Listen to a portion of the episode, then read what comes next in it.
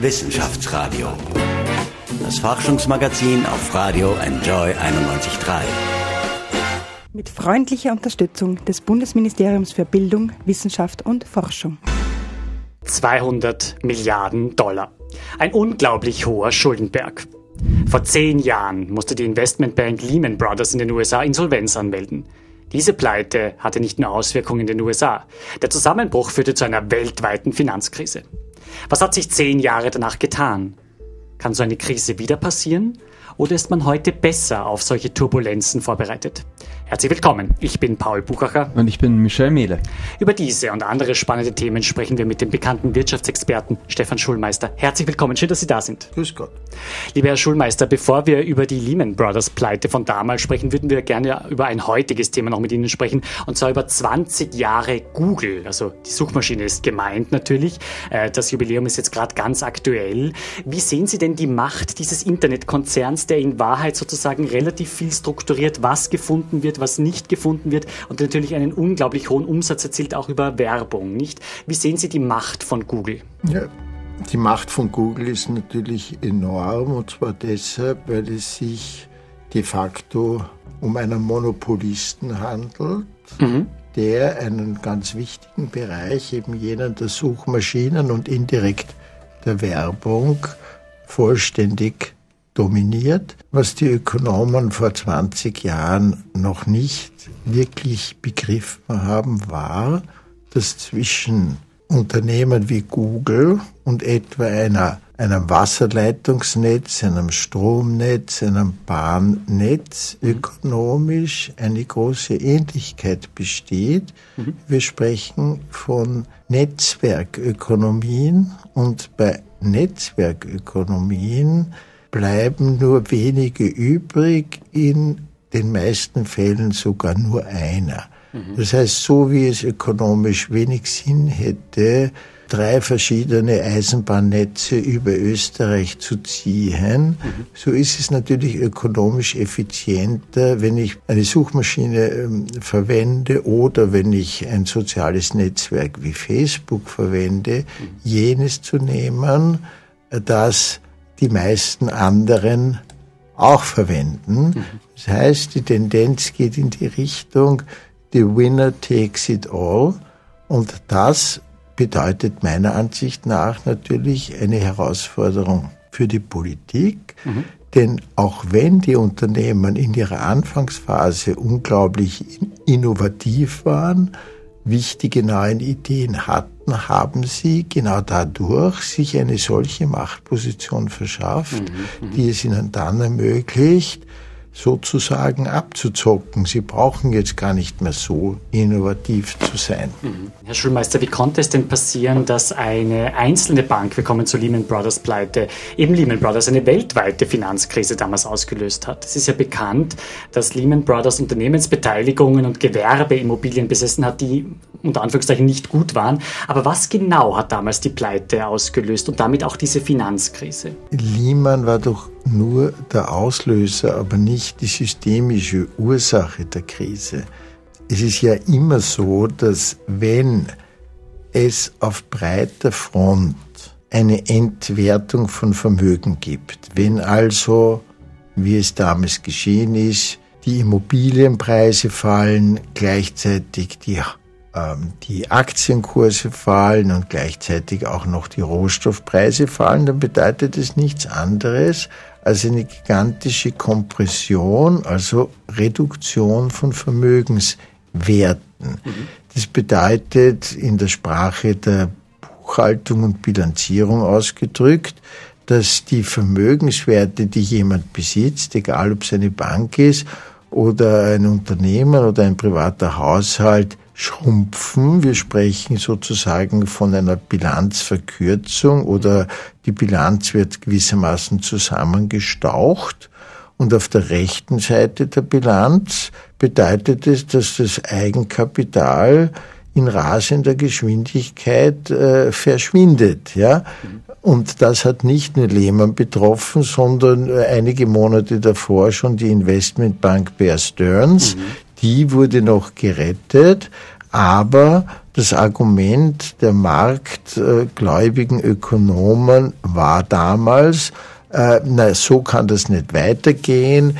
Die Banken müssen sozusagen eine Lektion erteilt bekommen äh, für ihre spekulativen Aktivitäten und so hat man an Lehmann ein Exempel statuiert. Mhm das wurde entschieden vom amerikanischen Finanzminister über ein Wochenende Mitte September und es war sicher die fatalste Fehlentscheidung, die man je treffen kann. Den Ökonomen, die ein bisschen was von Wirtschaftsgeschichte wissen, sollten sich äh, die Einsichten jener beherzigen, die äh, folgende Paradoxie formuliert haben. Äh, die politischen Autoritäten müssen gegenüber Banken immer sagen, wenn ihr euch verspekuliert, wenn ihr zu riskante Positionen einnehmt, wir werden euch nie retten. Mhm. Wenn es aber dann kracht, müssen die gleichen Autoritäten genau diese retten. Mhm. Es ist ein Widerspruch, der aber mhm. unauflösbar ist. Mhm. Das Statuieren eines Exempels an einer Bank führt dann, äh, genau wie es passiert ist, zu nicht mehr steuerbaren, und zwar wirklich überhaupt nicht steuerbaren ähm, Kettenreaktionen und genauso ist es ja geschehen. Mhm. Die Bank war eben in das Geschäft mit Versicherungen gegen Kreditausfälle unter anderem stark involviert. Das hatte sicherlich auch Risiken und damals sind eben schon Rettungsversuche, die es schon gegeben hat, aber eben äh, gescheitert. Ja. Was würden Sie sagen, äh, warum sind die gescheitert? Wobei Sie mir im Vorgespräch gesagt haben, man wollte da gar nicht mehr groß retten, nicht? Aus Ihrer Sicht? Nein, sicher nicht. Der, der amerikanische Finanzminister Paulsen stand eben unter dem Druck, mhm. dass, das ist eben diese, soll ich sagen, die neoliberale Marktgläubigkeit, die die Köpfe der Eliten seit 30 Jahren äh, besetzt hält und ihre Denkfähigkeit leider sehr stark einschränkt. Äh, die öffentliche Meinung, die Meinung der Ökonomen war eben, äh, die Märkte disziplinieren und wenn Banken zu riskante Geschäfte machen, dann sollen sie dafür zahlen, mhm. ohne dass man begriffen hat, dass die Interdependenz, die wechselseitige Abhängigkeit in einem Finanzsystem, das man durchaus ohne Polemik als ein gigantisches Kartenhaus bezeichnen kann, dass in einem solchen Kartenhaus das Wegziehen einer Karte eben das ganze Haus zum Zusammenbruch bringt. Und genau das ist ja passiert oder wäre passiert, wenn man danach nicht viel, unvergleichlich viel mehr Geld in die Verhinderung weiterer Dominoeffekte gesteckt hat, als es gekostet hätte, mhm. wenn man Lehmann nicht hätte pleite gehen lassen. Aber wie gesagt, diese äh, Erfahrungen mussten die klugen Köpfe in den Wirtschaftswissenschaften, der Politik und den Medien offenbar nochmals machen. Es hat auch sehr viele persönliche Dramen gegeben, denn mehr als 24.000 Mitarbeiter wurden damals innerhalb weniger Tage gekündigt. Viele Menschen standen da vor dem Nichts. Was hat sich jetzt äh, in den zehn Jahren getan nach dieser Krise? Sind die Auswirkungen bei uns noch spürbar in Europa? Sie werden vermutlich äh, spürbar werden, denn meiner Meinung nach bereiten wir ja äh, seit Jahren das Potenzial vor für die nächste Krise. Denn meine Interpretation der Finanzkrise äh, lenkt den Fokus weg von den Einzelereignissen zu den systemischen Ursachen. Ähm, wenn ich ein einfaches Bild verwenden darf, wenn ein Staudamm bricht, dann passiert eine Katastrophe und alle Medien berichten, wie viele Menschen ertrunken sind und so weiter. Mich interessiert es weniger als die Frage, des Prozesses, der zum Bruch geführt hat. Und dieser Prozess des Aufstauens ist gänzlich unspektakulär, da schaut man nicht hin, im Gegenteil, man ist glücklich und froh, wenn, wie seit äh, nunmehr neun Jahren, zum Beispiel die Aktienkurse in den USA fast auf das Vierfache ansteigen. Alle sagen wunderbar, Niemand wird ärmer, alle werden reicher, die Aktien besitzen, die Pensionsfonds freuen sich etc. Aber es ist klar, dass eine, ein solcher Bullenmarkt, wie das halt die Trader nennen, ein entsprechendes Absturzpotenzial aufbaut. Und wir haben diesen Prozess der übermäßigen Vermögensaufwertung eben nicht nur bei Aktien, sondern auch wiederum bei Immobilien. Das Niveau der Immobilienpreise in den USA ist heute wieder weit über jenem, das es am Höhepunkt 2006, 2007 war. Mhm.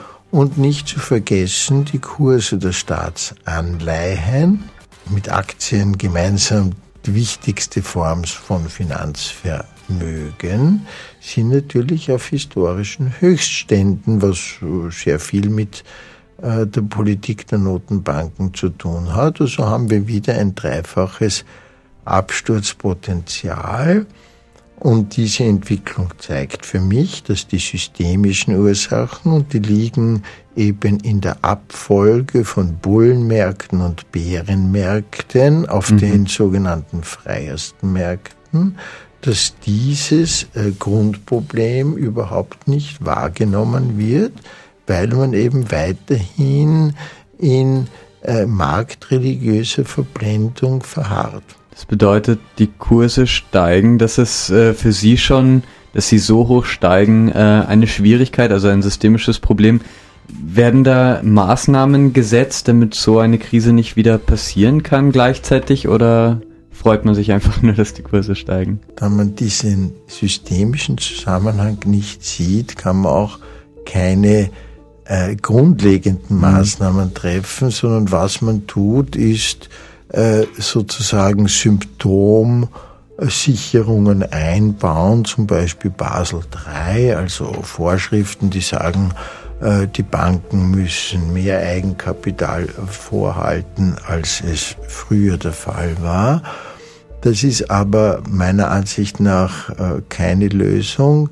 Denn wenn äh, Vermögenswerte wie Aktien, Anleihen und gleichzeitig Immobilien wieder gleichzeitig fallen würden, dann habe ich eine so starke Bilanzverkürzung, die mir der, der, der etwas größere Anteil des Eigenkapitals eben nicht abfangen kann. Das Grundproblem ist, dass eine ökonomische Theorie im Wesentlichen mhm. ja nichts anderes ist als eine Brille. Das heißt, Sie sehen mit einer bestimmten Theorie nur jene Dinge, auf die die Brille den Blick fokussiert und dass die freiesten Märkte an manisch-depressivem Irresein leiden, also systematisch übermäßig nach oben und unten schwanken, ist natürlich in der Gleichgewichtstheorie nicht vorgesehen und was nicht vorgesehen ist, das wird eben auch nicht gesehen. Herr Schulmeister, Sie haben sich für eine Art New Deal für Europa ausgesprochen, also eine Art neue Vereinbarung. Welche neue Vereinbarung meinen Sie denn ganz konkret damit? Was sollte denn an Veränderungen umgesetzt werden, die dann aber natürlich auch Auswirkungen auf das weltweite Wirtschaftssystem haben?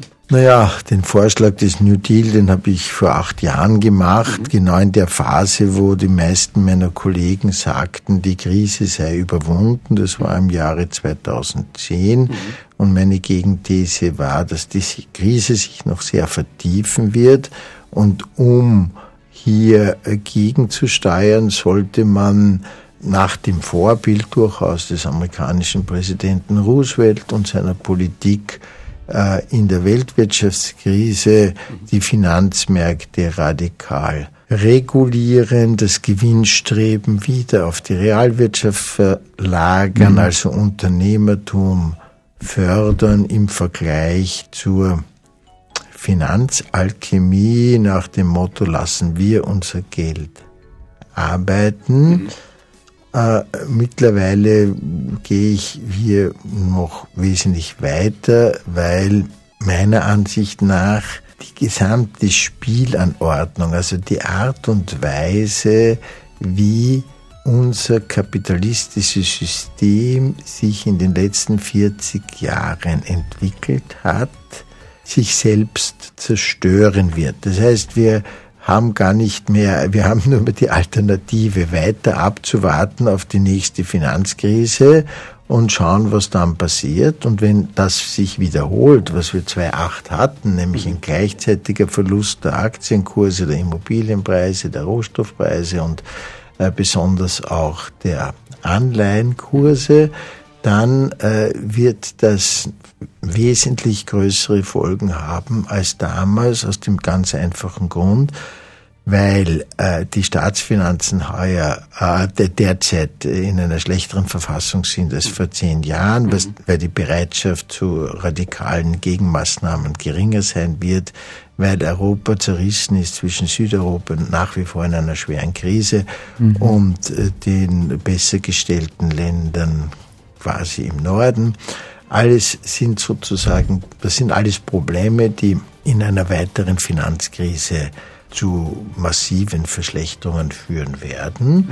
Mhm. Und ich meine, das Lernen passiert ja sowohl im individuellen Leben als auch im gesellschaftlichen Leben äh, durch Krisen. Das heißt, wenn man ansteht, wenn man ans Ende einer Sackgasse angekommen ist, muss man halt sich neue Wege suchen und ich versuche in, den, in meinem Buch, das vor kurzer Zeit herausgekommen ist, der Weg zur Prosperität, zu zeigen, welche neuen Wege man einschlagen müsste. Dazu gehört meiner Ansicht nach, dass man das ganz schnelle Trading, also diese, diese unglaubliche Geschwindigkeit, mit der Aktien, Anleihen, Rohstoffderivate etc. gehandelt werden, unterbindet und zwar durchaus marktkonform, indem man eben statt des Fließhandels, der in Mikro- und Millisekunden stattfindet, alle drei Stunden beispielsweise eine elektronische Auktion organisiert,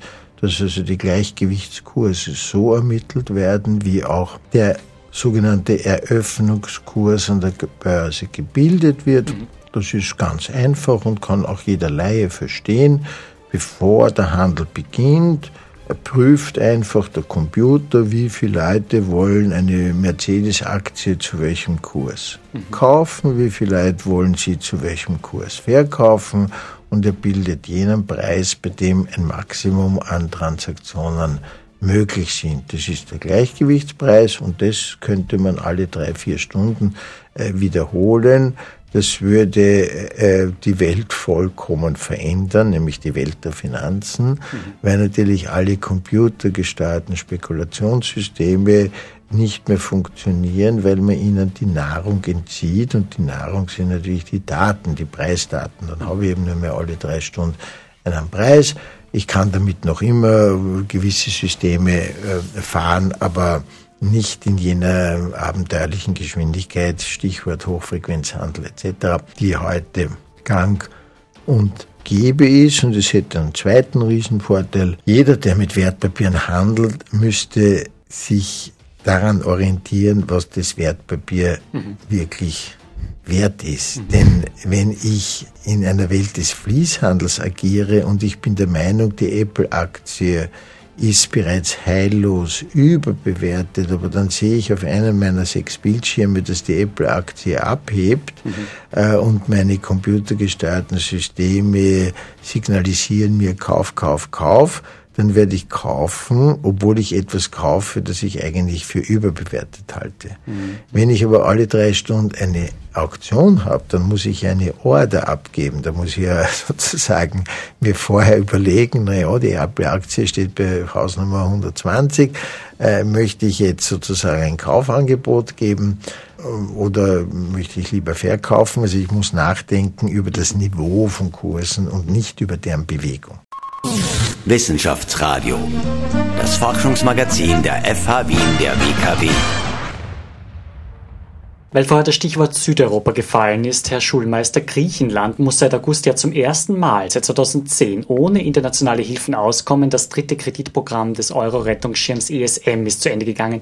Wie sehen Sie das, Herr Schulmeister? Wird sich Griechenland finanziell bzw. wirtschaftlich weiterentwickeln? Sie, haben Sie da Hoffnung auf eine bessere Zukunft oder eher weniger?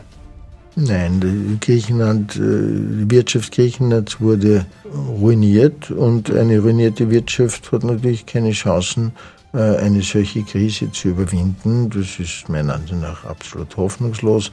und wird sozusagen spätestens bei der nächsten internationalen Finanzkrise, die natürlich mit Griechenland gar nichts zu tun haben wird, so wie auch schon die letzte, äh, werden natürlich die Schwächsten als erstes umfallen und das wird natürlich Griechenland sein, wenn es äh, nahelich zu einer Vermögensschmelze kommt, selbst wenn sie bescheidener ausfällt als 2008, äh, wer hat dann ein Motiv, Griechenland Geld zu borgen? Also mhm. das wird wahrscheinlich nicht passieren. Wie sehen Sie denn aktuell die Politik von Donald Trump? Wie sehen Sie die Auswirkungen eines US-Präsidenten, dessen Entscheidungen nicht immer nachvollziehbar sind auf das weltweite Finanzsystem? Ja, die einzelnen Entscheidungen sind nicht nachvollziehbar, mhm. aber die große Linie ist ja wohl nachvollziehbar. Wir sind eben in einer ich nenne das die Talsohle des langen Zyklus. Der lange Zyklus ist ebenso ein Zyklus, der 50 bis 70 Jahre dauert. Und da hatten wir eben in den 50er, 60er, teilweise 70er Jahren den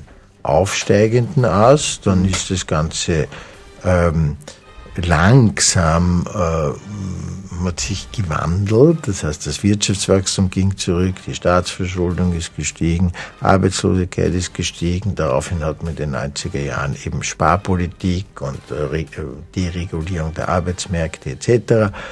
als Heilmittel angesehen, aber gleichzeitig die Finanzmärkte weiter liberalisiert. Diese gegenläufige Entwicklung, Realwirtschaft wird gedämpft, Finanzwirtschaft boom, führte dann mhm. in ähm, äh, den ersten Aktiencrash 2000, äh, sogenanntes Platzen des Internetbubbles, äh, und dann eben 2008 in die schwere Finanzkrise und äh, jetzt äh, befindet sich äh, die Welt, die Industrieländer in einer viel schwierigeren Situation, als es dem äußeren Anschein nach aussieht, weil die Konjunktur ja nicht so schlecht ist. Nur das ist die kurzfristige Entwicklung. Und in einer Talsohle des langen Zyklus nehmen die nationalistischen Spannungen zu. Und in der Ökonomie ist es eben Protektionismus, äh, Make America Great Again und äh, America First und so weiter.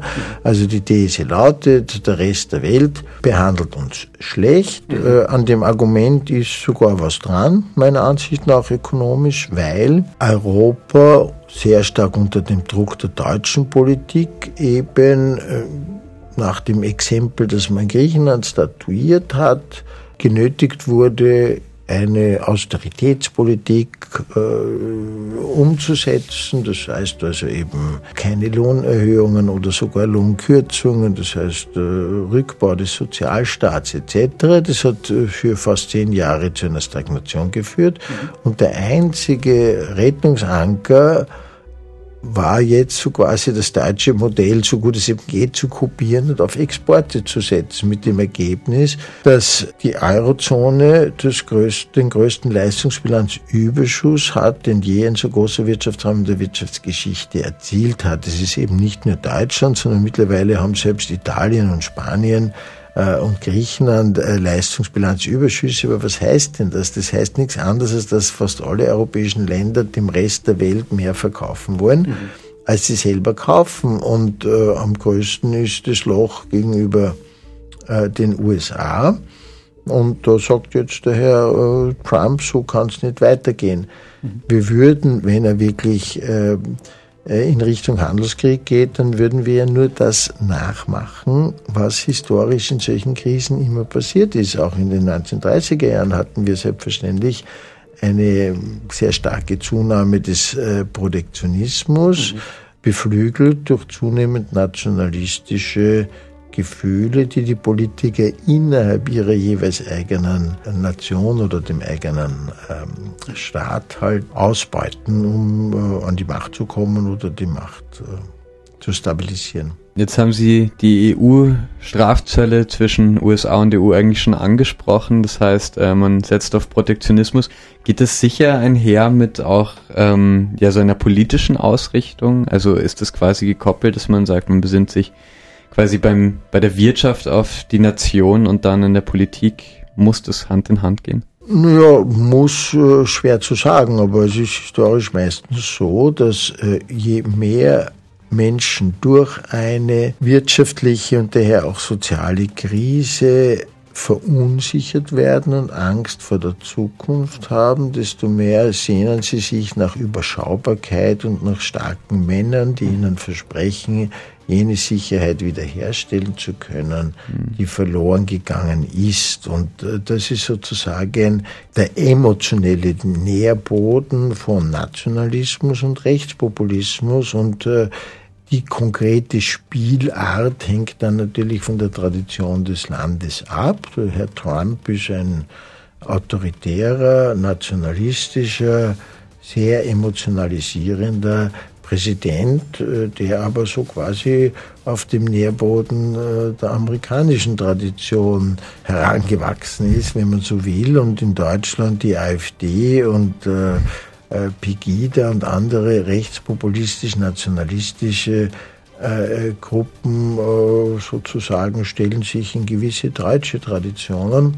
Aber das Gemeinsame ist meiner Ansicht nach das Dominierende, nämlich die Zunahme von Nationalismus, von Sehnsucht nach Übersichtlichkeit, die dann eben von starken Männern oder autoritären Parteien versprochen werden. Gehen wir nochmal kurz zurück nach Österreich. Viel wird ja in diesen Tagen über den sogenannten 12-Stunden-Arbeitstag diskutiert und die 60-Stunden-Woche seit 1. September in Kraft. Wie sehen Sie diese Einführung? Können Sie ja was abgewinnen, sozusagen auch mit dem Argument, auch mit der Leistungsfähigkeit, die Österreich weiter haben sollte im internationalen Vergleich? Eigentlich nicht, weil das macht ja eben keinen Sinn, äh, bei einer bestimmten Problemstellung nur einen Aspekt herauszugreifen.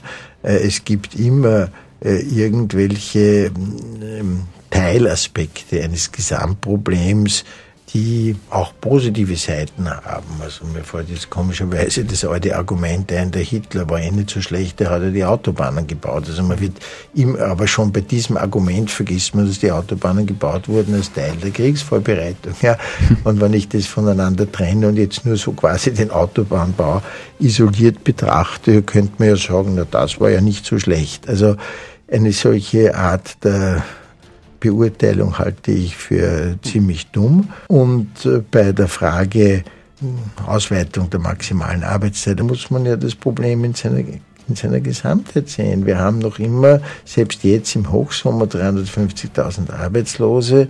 Wir haben mehr als eine Million atypisch Beschäftigte, von denen der weitaus größte Teil nicht freiwillig atypisch beschäftigt ist.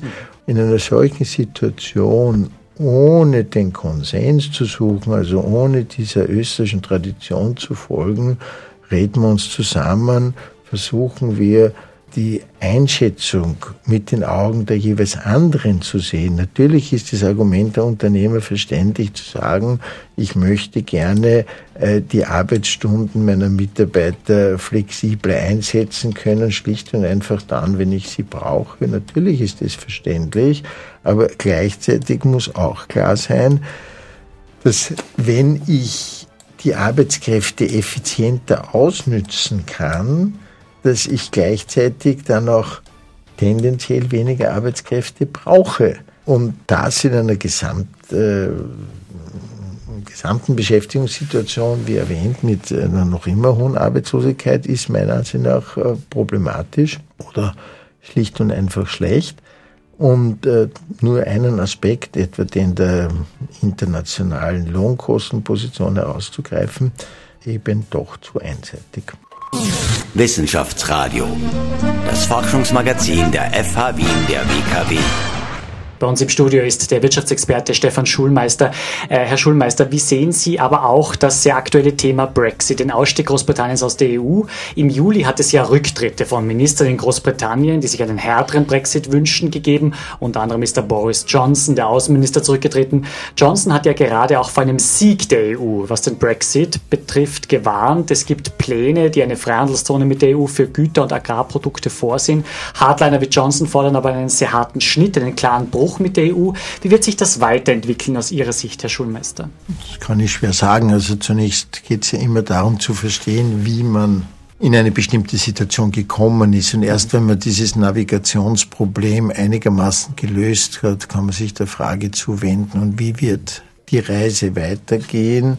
Und wie kam es überhaupt zum Brexit? Naja, das passt meiner Ansicht nach vollständig zu meiner Gesamtanalyse. Wir befinden uns in der Talsohle des langen Zyklus, das heißt in einer Phase der Krise, wo das Alte nicht mehr funktioniert oder sehr schlecht funktioniert, siehe Instabilität der Finanzmärkte, Sozialabbau, Aufstieg der Rechtspopulisten, Zweifel an der Demokratie, also überall knarrt es im Gebälk sozusagen.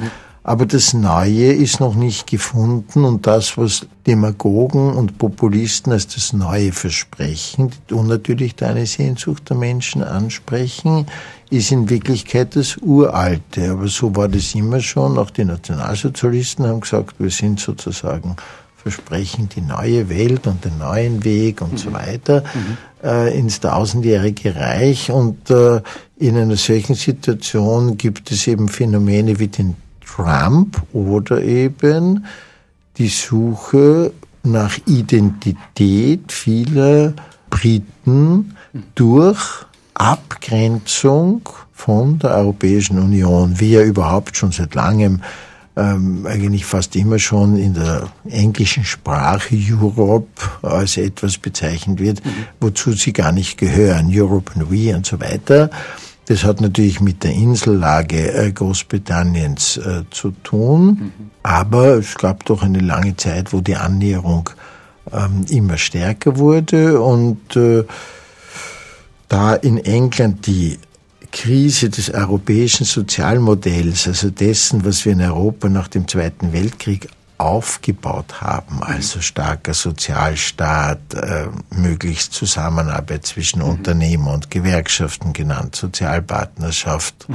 dass alle diese Dinge zunächst und als erstes in England unter die Attacke der neoliberalen Politik in Gestalt der Margaret Thatcher gekommen ist. Es wurde sehr viel an sozialem Zusammenhalt in England zerstört mhm. und die Vereinzelung, die Zukunftsangst der Menschen äußert sich dann in der Sehnsucht nach einem großen Großbritannien, nach starken Führern und so weiter.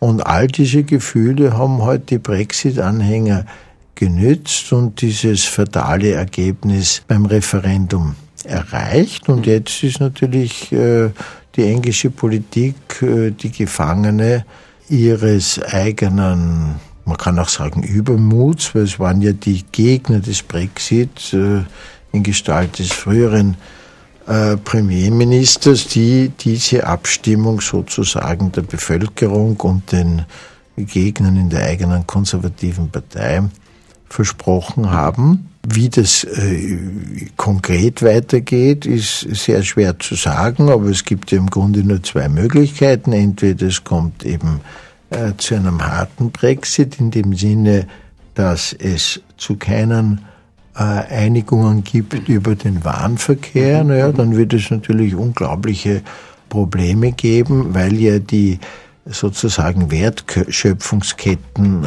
heute schon außerordentlich komplex sind.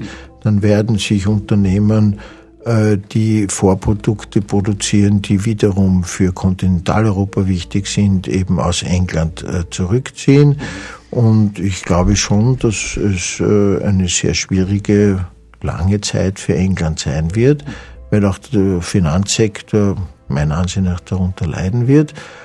Oder es gelingt eben mit den sogenannten weichen Brexit, also doch eine Übereinkunft zu erzielen, äh, die es ermöglicht, dass es nicht zu massiven Einbrüchen sowohl im Handel mit Waren als auch mit Dienstleistungen kommt. Mhm. Das kann ich aber letztlich nicht prognostizieren, mhm. mhm. wo das dann wirklich endet. Diese Tendenz ist ja spannend. Ähm, am 14. Oktober wird auch in unserem Nachbarland in Deutschland, in Bayern, ein neuer Landtag gewählt. Da ist auch das Flüchtlingsthema das Hauptthema, ähm, in dem sich die bayerische CSU da hart positioniert und das auch äh, zu Problemen mit der Bundeskanzlerin Angela Merkel führt. Was ist vielleicht eine Antwort darauf, auf diese nationalistischen Tendenzen? Gibt es da vielleicht von der Wirtschaft äh, eine Antwort oder geht das jetzt nur in eine Richtung? Gibt es auch eine mögliche andere Antwort vielleicht, wie man dem begegnen kann? Ja, natürlich gäbe es eine andere Antwort, aber dazu muss man sozusagen äh, moralisch äh, gefestigt sein. Das heißt, man muss äh, als Politiker sagen, bis hierher und nicht weiter. Ich habe Grundwerte, die meine Identität ausmachen und die ich nicht verkaufen werde. Und genau diese ganz feste Haltung haben eben die Traditionsparteien schon seit 25 Jahren nicht mehr in Europa. Das heißt, sowohl die Christdemokraten als auch die Sozialdemokraten haben angesichts des zunehmenden äh, Zulaufes zu den Rechtspopulisten, der zunehmenden Ausländerfeindlichkeit, äh, der Aggressivität gegenüber den Griechen, die Schummelgriechen, die Pleitegriechen und seit 2015 eben gegenüber den Flüchtlingen geglaubt, sie können irgendwas gewinnen, wenn sie sozusagen auf dieser Welle mitreiten. Das ist nicht nur ein Zeichen eines enormen moralischen äh, Bankrotts, sondern einer außerordentlichen Dummheit, weil ja, wenn zwei das Gleiche machen, es eben nicht das Gleiche ist. Und äh, im Prinzip ist äh, bislang aus meiner Sicht äh, der Kurs der Frau Merkel in diesen Grundsatzfragen eher beharrlich dabei zu bleiben und sich nicht anzupassen an AfD und ähnliche mhm. äh, Gruppierungen wesentlich intelligenter als das, was der Herr Seehofer in Bayern macht. Und nach den Meinungsumfragen wird es ein Debakel für die CSU werden. Mhm weil sie sich eben, äh, weil sie eben glaubte, durch Anbieterung nach rechts äh, Stimmen zu gewinnen, während sie in, offensichtlich in der Mitte äh, entsprechend mehr verlieren wird. Das wirklich tragisch ist, dass die Sozialdemokratie eben schon seit langer Zeit so verstört ist und so sehr ihre Identität verloren hat, dass äh, sie keine Alternative darstellt, äh, so dass überraschenderweise, so wie das ausschaut, die Grünen, die natürlich kein wirklicher Stabilitätsfaktor sein können, relativ gut abschneiden werden, aber natürlich auch am rechten Rand die AfD. Jetzt, ähm, wenn diese Tendenz des Nationalismus, darüber sprechen wir auch gerade in Richtung Brexit, ähm, wie könnte das für Österreich aussehen, für die österreichische Wirtschaft, wenn das in Europa allgemein zunimmt? Ähm, was können wir uns da vielleicht erwarten? Welche Auswirkungen? Ja, die haben wir schon, weil sozusagen in Wirklichkeit ist ja der Sebastian Kurz das Vorbild für den Herrn äh, Seehofer. Das heißt, äh, sie haben geglaubt, sie können äh, diese Bewegung nach rechts äh, quasi mitnehmen, haben aber, glaube ich, unterschätzt, dass der Sebastian Kurz in der Vermarktung, in der Verpackung außerordentlich gut ist, dass er sozusagen unangenehm populistische, im Grunde gegen Flüchtlinge gerichtete Maßnahmen so einkleidet und auch sozusagen trapiert mit seinem freundlichen Äußeren, seinen immer sachlichen Wortmeldungen, da wird nicht herumgepoltert. Das äh, ist eine Art von meiner Ansicht nach äh, zutiefst verlogener, aber hervorragend präsentierter Politik und das äh, hat der Herr Seehofer eben nicht kopieren können. Das äh, wirkt dort völlig anders. Aber mhm. da schwere gesellschaftliche Krisen nicht nur dadurch gekennzeichnet sind, dass ihr Nährboden der Verlust von Grundwerten, von einfachen Einsichten, die aus der Moral kommen, sondern auch durch die Ausbreitung von Dummheit äh, gefördert wird. Das heißt, dass zum Beispiel die österreichische Bundesregierung systematisch Integration verhindern will, egal ob die kleinen Kinder, die nicht gut Deutsch können, separiert werden mit ihren äh, mit ihresgleichen, so dass sie natürlich langsamer Deutsch lernen. Also Sie meinen die Deutschförderklassen, oder? Ja, natürlich, weil wenn Sie ein,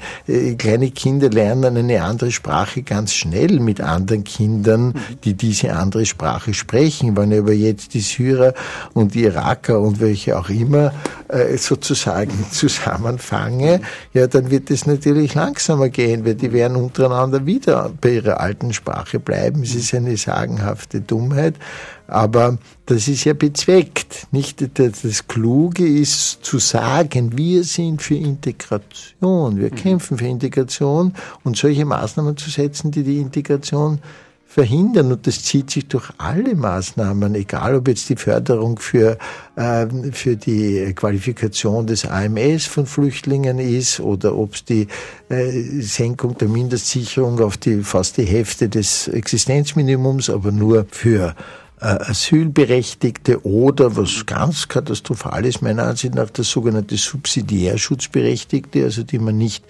äh, zurückschicken kann, weil eben doch die Zustände in gewissen Teilen von Irak, Afghanistan etc.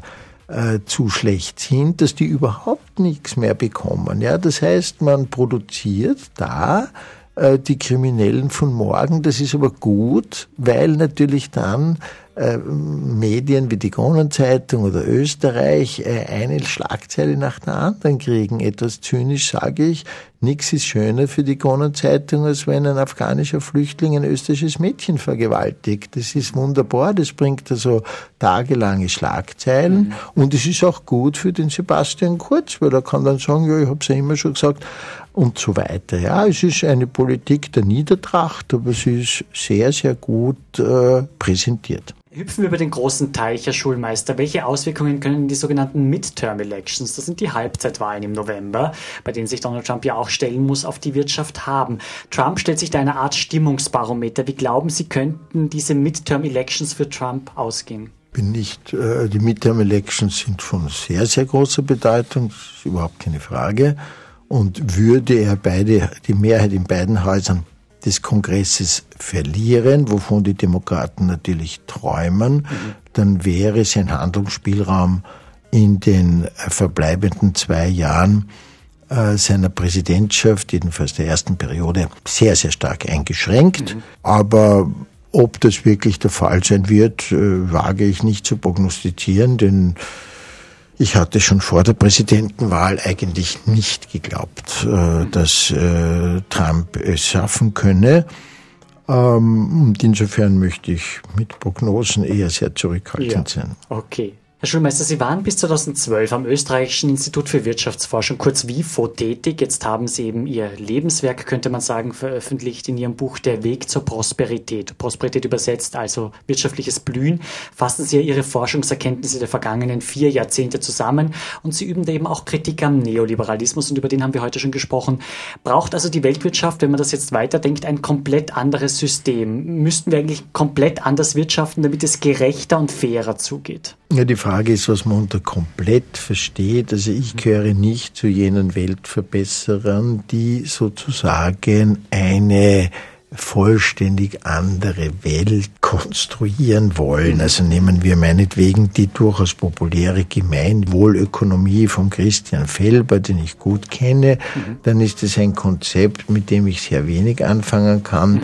Der Grund liegt darin, dass wir eine solche Organisation der Wirtschaft und der Gesellschaft brauchen, die den Widersprüchen, sozusagen den Polaritäten der menschlichen Existenz entsprechen. Und mhm. dazu gehört, dass wir natürlich Egoisten sind, mhm. aber sehr wohl auch ähm, Altruisten sozusagen, anteilnehmende Menschen, dass wir natürlich Individuen sind, die individuell weiterkommen wollen, Karriere machen wollen. Aber wir sind auch soziale Wesen, Teile von Gemeinschaften der Gesellschaft. Wir sind rationale Wesen. Wir suchen nach dem äh, sozusagen unseren Vorteil durch äh, Nachdenken, durch Bildung und was weiß ich äh, erreichen zu können. Wir sind aber auch emotionale Wesen und äh, diese verschiedenen Aspekte der menschlichen Existenz, hochtrabendes äh, Conditio Humana oder mhm. Condition Humaine mhm. bezeichnet, diese Polaritäten müssen einen Lebensraum bekommen, ja. Und wenn ich jetzt sage, ich möchte eine Gemeinwohlökonomie, wo die Menschen nur oder überwiegend kooperativ sind, wo Profitstreben äh, verboten wird oder zumindest so äh, anrüchig ist, das ist nicht das, was, äh, glaube ich, tragfähig ist. Mhm.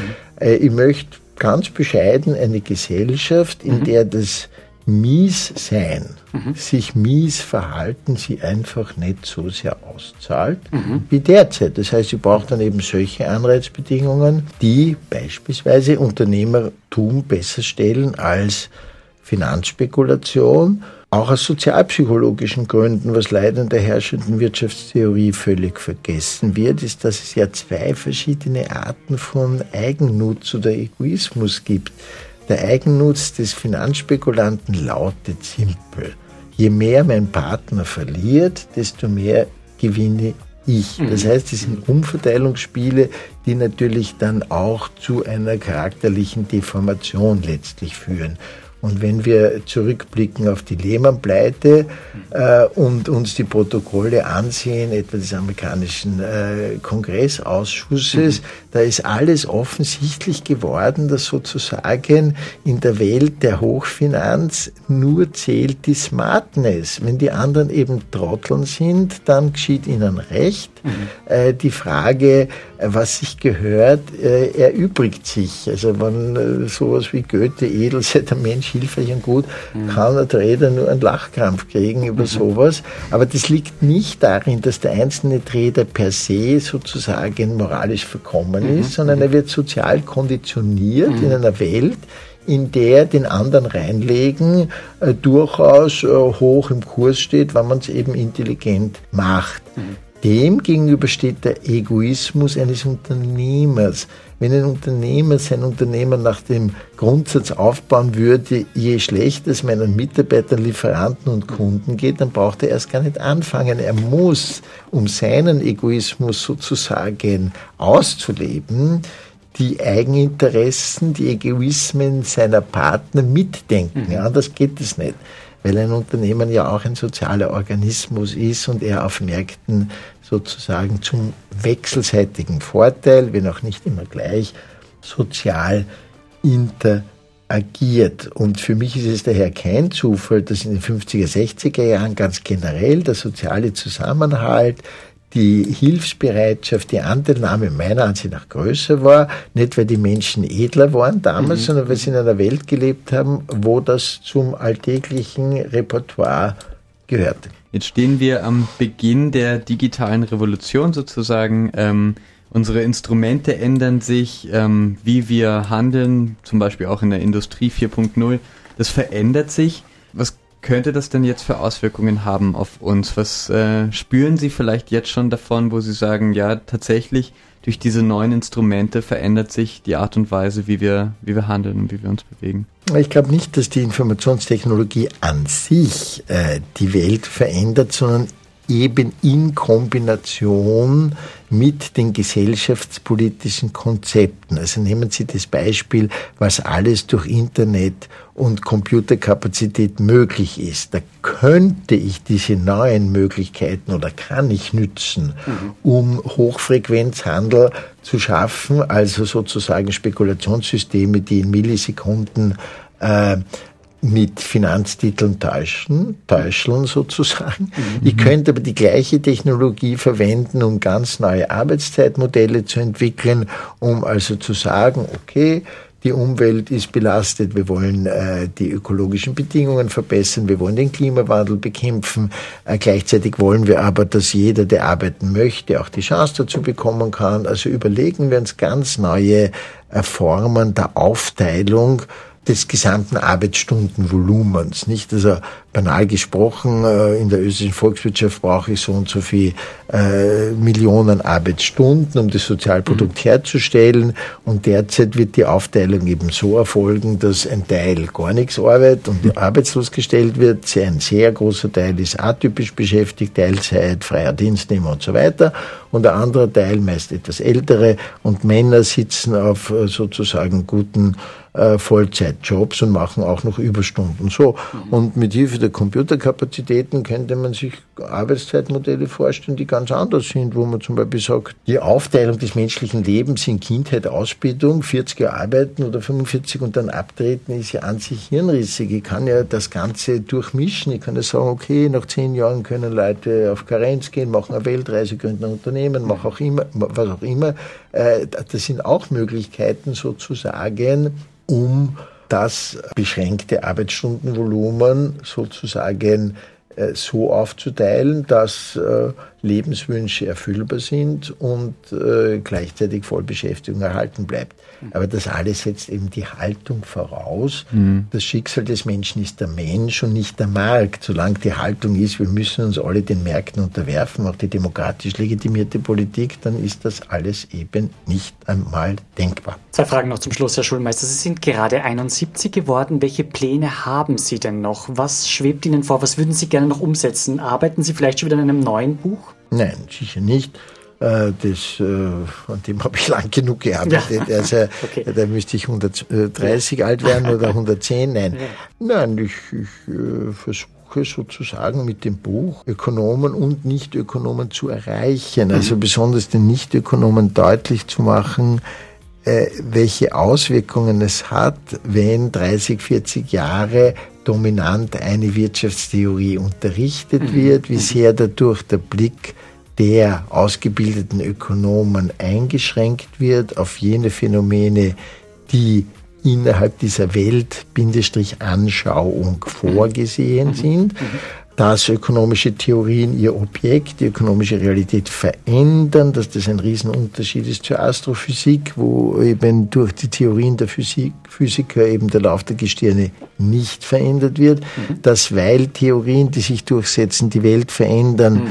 Vermögende sehr viel Geld investieren in die Produktion von Theorien sozusagen und besonders auch ihre Verbreitung durch Thinktanks, weil das natürlich sich auszahlt.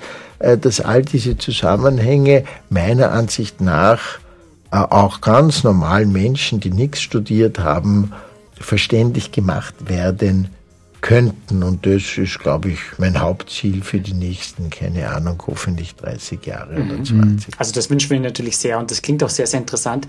In Wien gerade großes Thema, die Renovierung der Orgel im Stephansdom. Ja, übernächstes Jahr, 75 Jahre nach dem Stephansdombrand soll sie eingeweiht werden. Sie, der in Wien lebt, Herr Schulmeister, welche Bedeutung hat der Wiener Stephansdom für Sie? keine sehr besondere, es ist quasi eine, Selbst, eine Selbstverständlichkeit, ja. äh, die ich schätze, aber es ist wie immer, wenn man quasi äh, die Umgebung, in der man aufgewachsen ist, die nimmt man als das, was man kennt und hat. Mhm. Äh, er würde mir sehr abgeben, wenn er plötzlich weg wäre, mhm. aber mm, ich verwende darauf nicht sehr viel Gedanken. Okay, herzlichen Dank für den Besuch im Studio. Stefan Schulmeister und alles Gute. Dankeschön. Und gleich, ich mache mich jetzt auf den Weg zum Week Accelerate, dem äh, Startup Tower in Wien am Donaukanal. Und dort spreche ich mit Georg Hauer, dem Geschäftsführer von N26 N26 Austria.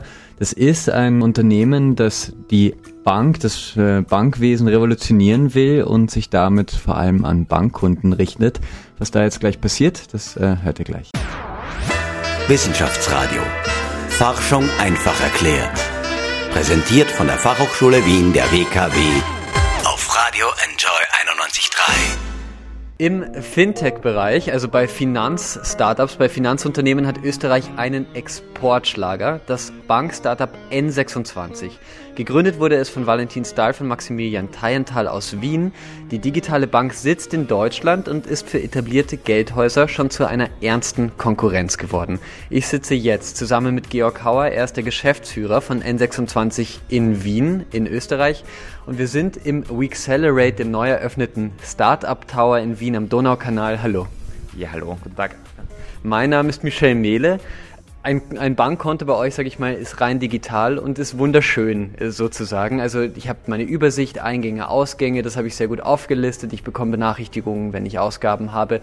Ähm, jetzt ist es aber so, dass die Großbanken quasi, das Imperium schlägt zurück ein bisschen. Ähm, wer die erste Bank kennt in Österreich mit George, haben sie schon so ein ähnliches Produkt. Auch in Deutschland, da habt ihr ja euren Hauptsitz.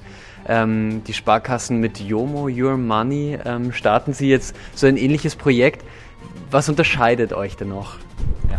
Also grundsätzlich, vielleicht, ich starte mal mit ganz kurz, was ist eigentlich N26? Ja. N26 ist äh, keine kleine Bank, sondern wir haben es geschafft, die Bank äh, wirklich zu komprimieren auf Smartphone. Dementsprechend physisch klein, allerdings in Bezug auf Kunden und unsere Kundenorientierung sind wir mittlerweile durchaus ein sehr relevanter Player mit deutlich über einer Million Kunden in 17 Ländern geworden. Was unterscheidet uns von traditionellen Banken, ist äh, eigentlich alles. Das heißt, wir haben, als wir N26 aufgebaut haben, haben wir jeden einzelnen Prozess hinterfragt. Ist das wirklich der optimale Weg, bestimmte Dinge zu tun? Und in vielen Fällen haben wir gesagt, nein, ist es nicht und haben diese Prozesse verändert. Und dementsprechend schlussendlich unterscheidet uns, dass wir schneller, günstiger und transparenter sind als andere Banken. Und klar, man kann uns jetzt, äh, man könnte theoretisch vergleichen, andere Banken haben ja auch Bank-Apps am Smartphone. Der große Unterschied ist allerdings, dass wir wirklich eine Bank für das Smartphone vollkommen neu entwickelt haben und nicht nur ein hübsches Interface vor einer traditionellen Bankinfrastruktur aufgebaut haben. Jetzt passiert natürlich einiges mit dem ähm, mobilen Banking, auch mit dem mobilen Bezahlen. Google Pay ist schon in Deutschland, äh, Apple Pay kommt. Also das bedeutet im Endeffekt, in Zukunft werde ich mit meinem Smartphone an der Supermarktkasse auch bezahlen können. Das wird ein bisschen wie mein Geldbörsel werden. Das passiert in Deutschland. Also da arbeitet ihr mit beiden Unternehmen auch zusammen. Jetzt sagt man immer, Österreich ist eine Bargeldnation. Kaum eine Nation hat so viele Bankomaten. Das stimmt, ist ein bisschen ein Fun Fact. Aber auch die Deutschen zahlen am liebsten bar. Wieso kommt es jetzt so in Deutschland, dieses äh, Bezahlen mit dem Smartphone ganz einfach an der Kasse, wo ihr auch dabei seid? In Österreich wird da so vernachlässigt, sage ich jetzt mal. Also grundsätzlich, äh, wie du richtig anmerkst, wir arbeiten ja mit in vielen Ländern bereits mit äh, Google Pay und mit Apple Pay zusammen und äh, man kann ja sagen, wir sind auch komplett cashless aufgebaut, dementsprechend viele Kunden leben tatsächlich einfach komplett ohne Bargeld. Gleichzeitig ist uns natürlich bewusst, dass Deutschland und Österreich ein, ein, ein Ort ist, wo Bargeld noch eine hohe Relevanz hat und das ist auch okay. Also wir finden das absolut in Ordnung, weil wir wollen ja eine Lösung schaffen, also neben Bargeld und nicht Bargeld ersetzen. Dementsprechend wird es auch über die nächsten Jahrzehnte Bargeld noch in Österreich und Deutschland immer noch eine Relevanz haben.